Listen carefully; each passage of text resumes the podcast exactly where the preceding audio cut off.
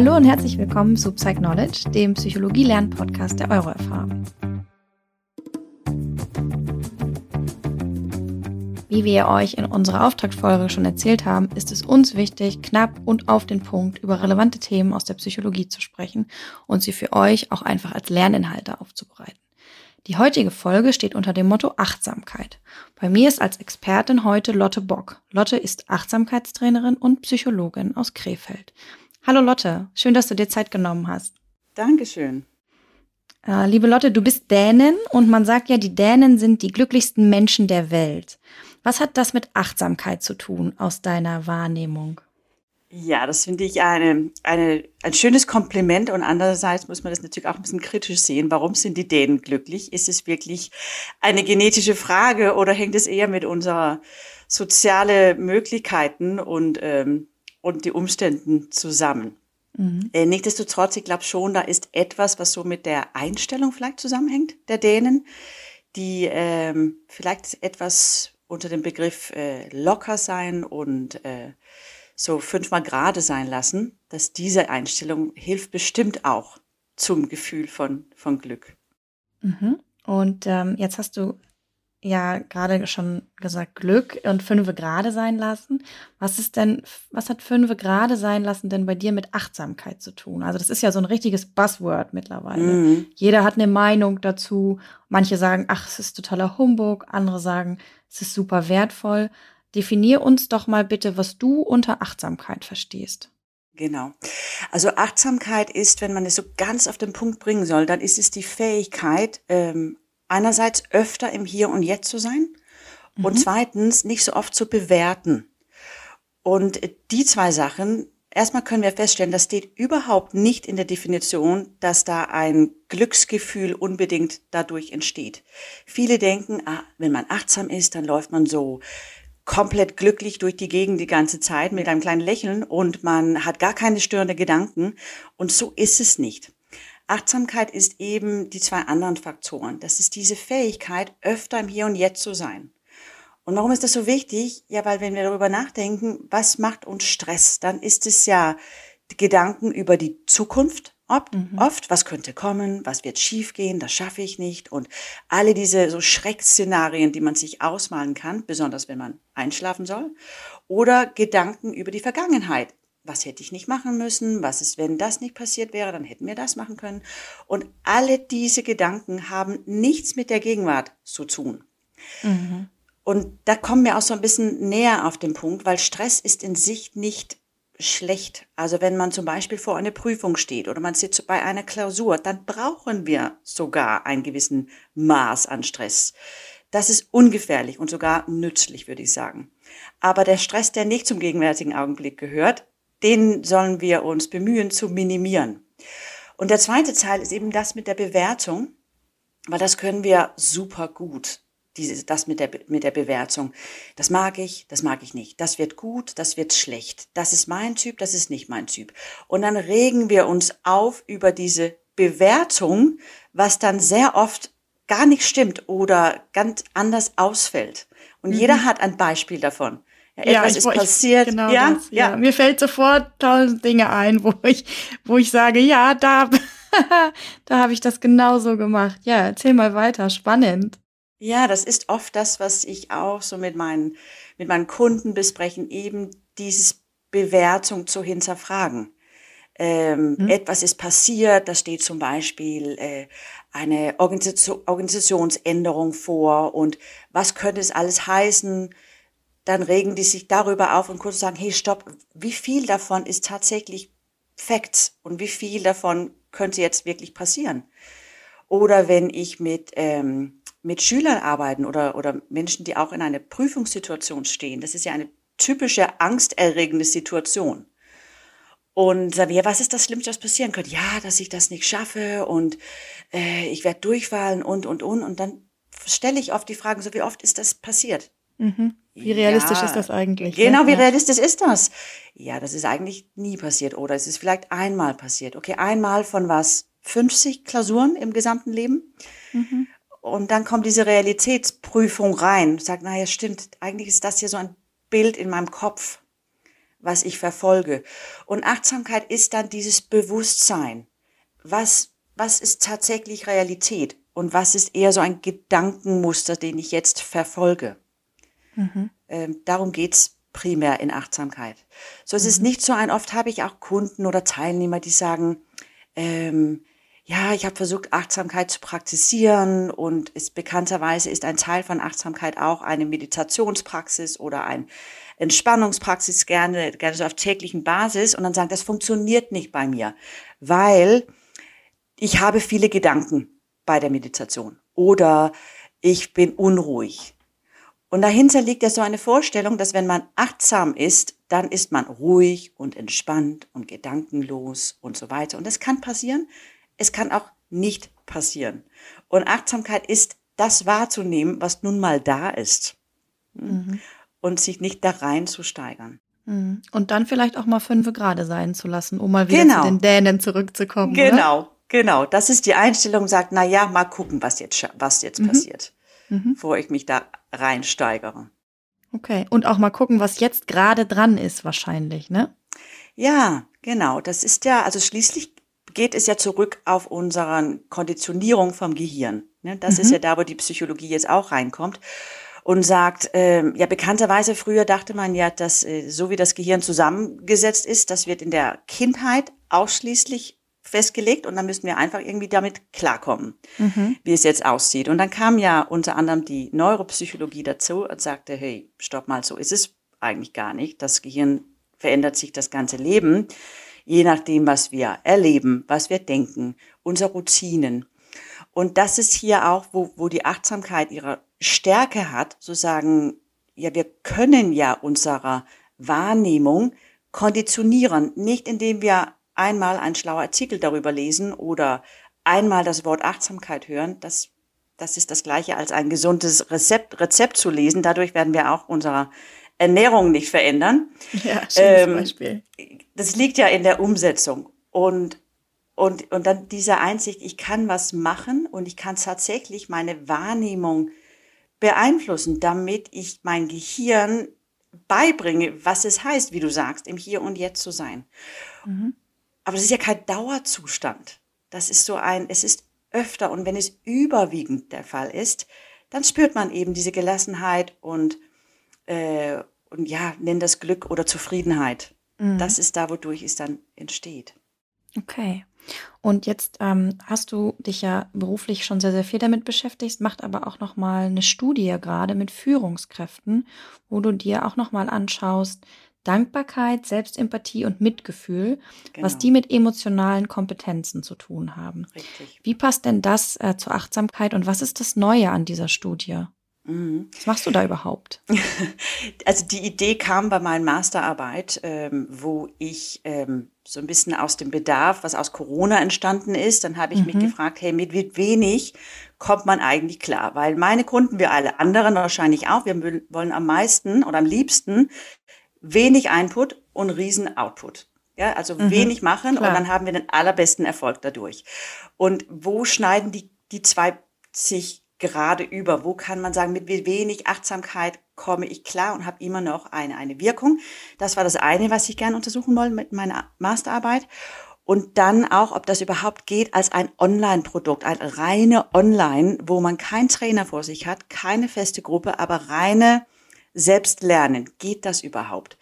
Mhm. Und ähm, das habe ich dann erst in der Master festgestellt, das geht und auch mit einer Wirkung. Es hat ein einen sehr positiven Effekt auf das Stressempfinden nach nur vier Wochen mit ungefähr 10, 15 Minuten Praxis pro Tag.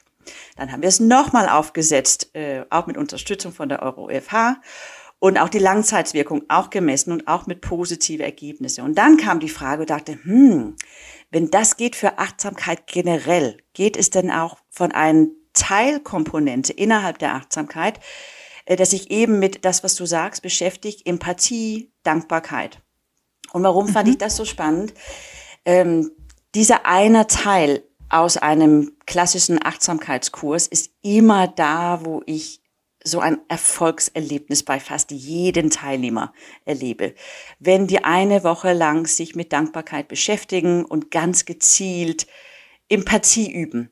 dann kommt immer das Feedback nach einer Woche, oh, das war so eine tolle Woche und es geht mir so gut. Ich dachte, wow, lasst uns doch das untersuchen. Was heißt es dann, wenn man das in diesem Format, vier Wochen, reine online, was heißt das dann? Kann man da eine Wirkung äh, erreichen? Und ja, richtig, dann, das untersuchen wir jetzt gerade als Teil von, von meiner Promotionsarbeit, um zu sagen, okay, es hat eine Wirkung, soweit ist die Forschung schon, aber hat es jetzt auch eine Wirkung auf die emotionale Kompetenzen für die Führungskräfte? Mhm. Weil das ist ja auch eine spannende Frage. Man weiß, dass Intelligenz ist wichtig für Führungserfolg, äh, dass man Kompetenzen hat innerhalb seinem Bereich ist auch wichtig. Aber der dritte Komponent ist eben, das ist so der X-Faktor, was die gute Führungskräfte von den richtig guten unterscheidet, ja, genau. ist eben die emotionale Intelligenz. Und da sind wir soweit. Das, das stellt keiner mehr in Frage. Aber wie kommen wir dorthin? Und gibt da irgendein Werkzeug, wo wir mit großer Wahrscheinlichkeit sagen können, hey, mach das hier. Und dann sind wir auf einem guten Wege. So, das mhm. ist der, äh, darum geht es jetzt. Ich bin sehr gespannt, was da rauskommt. Ich bin auch mega gespannt. Ähm, ähm, die Studie läuft ja gerade und äh, alle Teilnehmer machen so einen Vier-Wochen-Kurs bei dir. Mhm. Ähm, also einen Online-Kurs, den du aufgesetzt hast. Jetzt hast du gerade schon gesagt, deine ähm, Probanden kommen halt und haben gesagt, boah, wir haben irgendwie einen echten Mehrwert. Wir haben echt was gelernt. Ähm, und das war eine ganz, ganz tolle Woche bei uns. Mhm. Wo siehst du denn jetzt auch ähm, ja Potenzial für jeden von unseren Hörern, sich mal intensiv mit dem Thema auseinanderzusetzen? Warum kann das für jeden einen Mehrwert haben? Genau.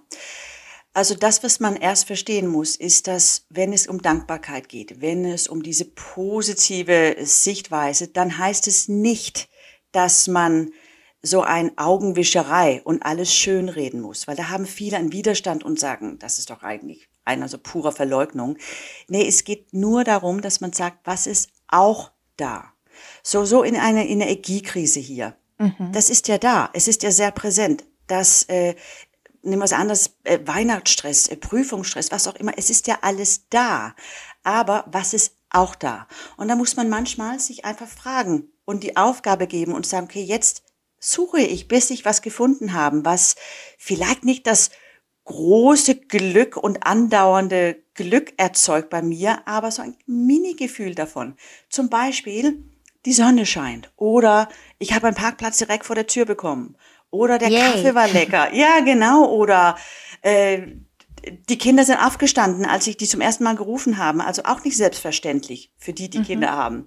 Oder ähm, ich habe, äh, ich treffe mich am Wochenende mit Freunden, ich hatte ein nettes Gespräch, jemand hat mich zugelächelt in der Bahn, was auch immer. Und dann sammle ich das ganz mhm. bewusst mhm. und nicht nur in so ein, naja, das war ja auch nett und dann so als kleiner Gedanke. Mhm. Ich schreibe das auf. Und warum okay. ist das so effektiv? Das liegt ja auch zurück an, wie wir so funktionieren im Gehirn. Das Gehirn kennt ja keinen Unterschied. Ob ich jetzt irgendeine negative Erfahrung nochmal raushole in meiner, in meinem Gehirn, dann glaubt mein Gehirn ja, ich bin noch da. Ich mhm. erlebe diese negative Erfahrung nochmal. Noch einmal, ja. Wenn ich das nochmal von meiner, dann erzähle ich meine Freunde, meinen Bekannten, meine Familie von diesem negative Erfahrung und was passiert? Ich versetze mich in diese Situation wieder und wieder und wieder. Das funktioniert aber auch andersrum. So wenn ich ein kleines schönes Erlebnis hatte im Laufe des Tages und ich hole es mir bewusst raus, ja, dann versetze ich mich da auch nochmal rein und hab's dann, ich sag mal, ähm, ich darf die Schokolade zweimal essen oder mein Gehirn darf es zweimal essen, ja, und kriegt zweimal dieses schöne Erlebnis oder dreimal. Und deswegen, was kann jeder machen, war deine Frage. Für eine Woche, für zwei Wochen aufschreiben, was war an dem Tag? Und wenn man ein bisschen Problem hat mit diesem, ja, war ich wirklich glücklich, bin ich wirklich dankbar darüber, dann ersetzt man das mit einem Wort, was für einen besser passt. Ich war zufrieden. Ich war, es hat mich Freude bereitet. Irgendetwas, was sagt, okay, auf jeden Fall für mich eine positives Gefühl erweckt. Und dann schreibt man es auf. Und einige wollen das auf in einer App aufschreiben. Äh, da gibt auch tolle Apps dazu. Äh, das ist, da sucht man einfach in seinen App Store nach Dankbarkeit oder Gratitude auf Englisch. Oder man nimmt ein kleines äh, Notizbuch. Oder man kann auch, das hat auch viele, setzen das so um, die machen das als, als kleine Familiengag und stellen ein Glas auf, irgendwo sichtbar, und jeder schmeißt Zetteln rein. Jeden Tag. Ein, zwei Sachen. Und diese visuelle Komponente, man sieht, wie, man sieht, wie der Inhalt wächst. Mhm. das wächst von schönen Erlebnissen. Natürlich dann auch mit der Möglichkeit, sage ich gerne, dass an den Tagen, wo da einfach nichts gibt, worüber man sich freut, dann darf man einen Zettel ziehen mhm. oder sich wieder einen Zettel rausholen und sagen, ah ja, das ist ja nicht alles so schwarz und negativ und grau, was, was meine Wahrnehmung mir im Augenblick versucht zu vermitteln. Äh, und so kann man relativ schnell seine Wahrnehmung konditionieren. Mhm. Eine Woche definitiv, zwei Wochen natürlich noch größer Wahrscheinlichkeit und mit vier Wochen, das ist ja das, was ich jetzt untersuche, mhm. ähm, da bin ich mir fast sicher, dass da eine Wirkung dann zu erkennen ist. Mhm. Jetzt hast du aber auch gerade schon gesagt, es gibt ja auch einfach Tage, an denen einfach alles doof ist, irgendwie genau. gefühlt. Ähm, aber dann ist auch Achtsamkeit, sich sozusagen einfach zurück zu besinnen auf die schönen Momente, ne? Weil was du gerade gesagt hast, ist natürlich super relevant. Das Gehirn durchlebt es einfach nochmal und den schönen Moment nochmal zu leben, durchleben, macht natürlich dann auch an solchen Tagen, an denen es mir irgendwie gerade nicht so gut geht und mir nun wirklich gar nichts Nettes über den Weg läuft, dass ich mir selber einen kleinen netten Moment schaffe. Genau. Mhm. Oder erstmal zulässt, dass diese Tage gibt's ja auch. Und die dürfen auch da sein. Und man muss ja. auch, da gibt auch Tage, wo einfach, da ist einfach nichts Schönes. Und das Gute an diesen Tagen ist, dass wenn dann die guten Tage kommen, dann stecken die eher heraus. Also wenn alles jeden Tag äh, sonnig wäre, dann würden wir es gar nicht mehr schätzen. Wir ja. schätzen ja in unseren, da wo wir wohnen, schätzen wir ja genau der Frühling, weil wir den Winter haben. Mhm. Ich habe ein, ein Jahr in San Diego verbracht und da ist es ja das ganze Jahr 20, 25 Grad. Das ist mhm. super toll, die erste drei, vier Monate. und dann fehlt einem dieses, ah, ich brauche ich brauch Abwechslung. Mhm. So, also der Berg wird ja desto höher, äh, oder je höher, desto je tiefer der Tal ist. Und das ist dieses Bewusstsein, was wir manchmal vergessen. dass negative Tage gibt's auch. Und was macht man an den Tagen, wenn man achtsam durch die Welt läuft? Man nimmt es einfach wahr.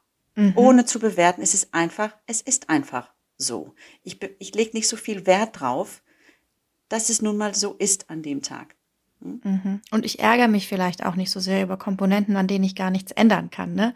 Genau. Mir fällt jetzt gerade sowas ein wie ähm, so ein schöner Spruch, es regnet, oh super, dann spring doch durch die Pfützen. Genau. Ähm, das ist wahrscheinlich genau so der Ansatz, den man damit verfolgen kann, ne? Ja. Mhm. Ja, wo der Regen in sich ist ja weder schlecht noch gut. Ja. Der ist da. Und die Bewertung in meinem Kopf macht dann Sinn aus das Ganze. Mhm. Und diese, diese, diese Dualität, auch das so erkennen und sagt, die Reize, die von außen kommen, die werden immer da sein. Manche sind sehr deutlich, Energiekrise haben wir gerade genannt, Corona, ähm, Krieg in der Ukraine, also sehr, sehr große Reize für ganz viele Menschen.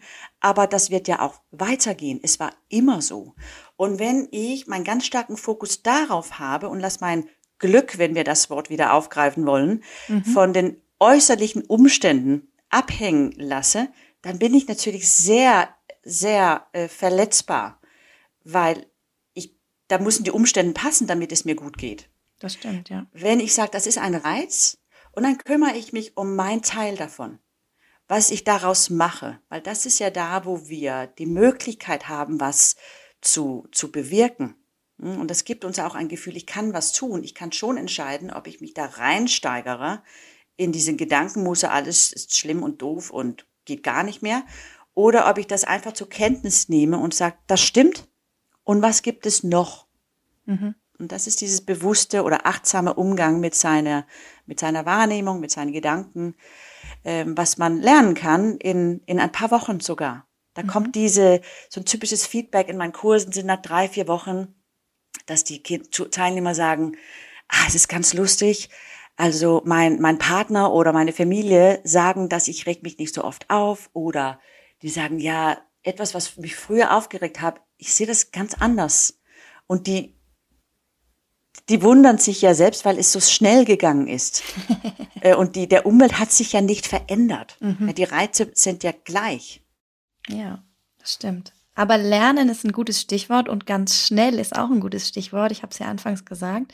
Mhm. Wir wollen ja in diesem Podcast sehr, sehr kurz uns mal Themen ähm, widmen, damit man nicht immer ewig lange in 60 Minuten irgendwie was anhören muss und dann am Ende sich fragt, was haben die eigentlich gesagt? Deswegen mag ich dich jetzt nochmal bitten, Lotte, ähm, ja, ganz kurz zusammenzufassen unter dem Stichwort Achtsamkeit ist die drei wichtigsten Sätze, die du als Achtsamkeitscoach auch ähm, ja, den Hörern mitgeben willst und mir dann auch nochmal zu sagen, warum ist es so wichtig, achtsam zu sein? Okay, also der erste Punkt ist ja, Achtsamkeit ist im Hier und Jetzt zu sein mit dem, was ist. Mhm. Zweitens ist die Bewertung bewusst wahrzunehmen, weil hier liegt der Eigenanteil in was als Stress empfunden wird und nicht was nicht empfunden wird als Stress. Und drittens ist die Selbstverantwortung. Ich nehme die Verantwortung für mein psychischer, mentale Zustand und nehme alles das in die Hand, was ich selbst machen kann. Okay. Das wären die drei Punkte. Und warum ist das so wichtig? Weil das ist der, das ist der Weg, wie wir den ganzen um äh, Anforderungen, wie wir mit den ganzen Umständen umgehen können. Das ist der Fokus auf den Eigeneinteil und nicht all das, was ich nicht kontrollieren kann. Wenn wir den Fokus darauf halten, was ich nicht kontrollieren kann, dann fühlen wir uns schwach und wir fühlen uns als Opfer von den Umständen. Wenn ich mich daran gewöhne und sage, okay, welchen Teil davon kann ich selbst in die Hand nehmen? Wo habe ich die Kontrolle?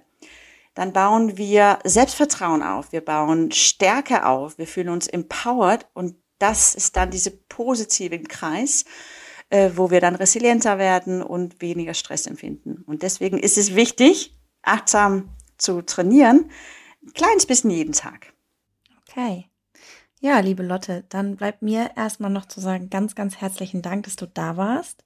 Bitte, bitte. Ich wünsche dir weiterhin ganz, ganz viel Erfolg mit deiner Studie und bin gespannt, was du rausfinden wirst und bin aber ziemlich sicher, dass du all den Teilnehmenden ähm, ja die Augen öffnen wirst, wie einfach es ist, die schönen Momente im Leben zu sehen und dass Achtsamkeit eben nicht nur bedeutet, dass alles toll ist, sondern einfach, dass man im Moment ist und das ist auch das, was ich euch lieben Zuhörerinnen und Zuhörern heute mitgeben möchte. Geht weiterhin mit offenen Augen durch die Welt, seid im Moment und wertet nicht, denn die Welt ist voller spannender psychologischer Phänomene. Alles Liebe und bis bald bei Psych Knowledge.